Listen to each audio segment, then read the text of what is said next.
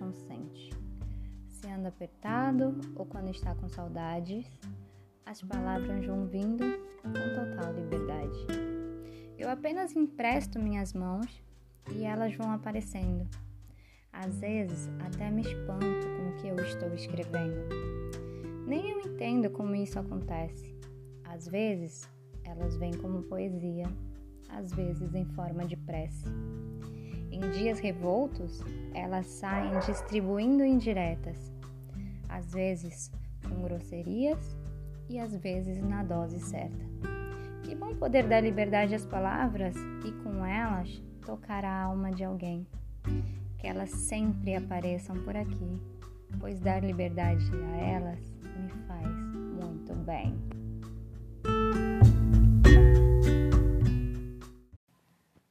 Pessoas lindas, tudo bem? Hoje eu comecei o podcast com uma poesia chamada Palavras. Na verdade, acabei de pôr o nome nela porque não tinha nome. E nela eu explico um pouco como funciona é, minha arte de escrever. Não sei se é uma arte, mas assim, minha terapia, vai, da escrita. As palavras elas vão surgindo e aí eu sou obrigada a pegar um, uma caneta e um caderno e escrever. Eu tenho muitos cadernos, até porque eu sou muito consumista e eu preciso parar com isso até por conta do meio ambiente. E eu, em todos os meus cadernos tem algo escrito. E tudo isso se intensificou depois da morte do meu irmão também, que eu comecei a ter mais gosto ainda por escrever. Mas desde a adolescência eu escrevia muitas coisas, inclusive tem algum professor meu com um caderno preto aí, ó. Se você tem um caderno preto aí de poesias, é meu. Devolva-me, que eu gostaria muito de relembrar o que eu escrevia na adolescência. Quando a gente pega algo emprestado de alguém, a gente tem que devolver, tá, pessoas? Isso também serve para livros. Eu sou viciada em livros, eu, eu tenho muitos e muitos livros. E eu odeio emprestar meus livros, porque as pessoas não devolvem. É, as pessoas nunca devolvem os livros que pegam emprestada. Então, se você quer um livro meu emprestado, não me peça. Eu vou emprestar porque eu não sei dizer não, mas eu não gosto de prestar, tá? Isso é fato. É, outra coisa que eu, eu acho bem legal é que eu tenho uma coleção de gibi da Turma da Mônica, porque desde criança a minha mãe ela me incentivou a leitura através dos gibis do Maurício de Souza que são divinos. E eu tenho esse vício desde criança de ler gibis. Tem até um episódio que eu tava na escola e lendo embaixo da carteira, a professora explicando, e eu com, com o gibi escondido embaixo da carteira. E eu achando assim que eu tava abafando, assim, que ninguém tava vendo eu ler. E quando eu estou lendo, eu meio que me transporto para dentro do livro ou do gibi e tal.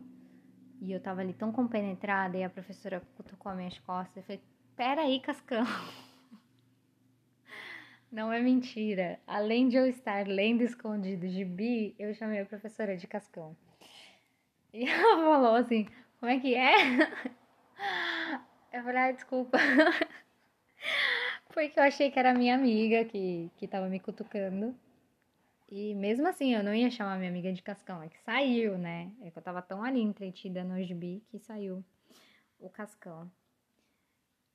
Essa coisa de incentivar as crianças a ler, eu acho super importante, né? Porque a leitura ela te transporta para universos paralelos.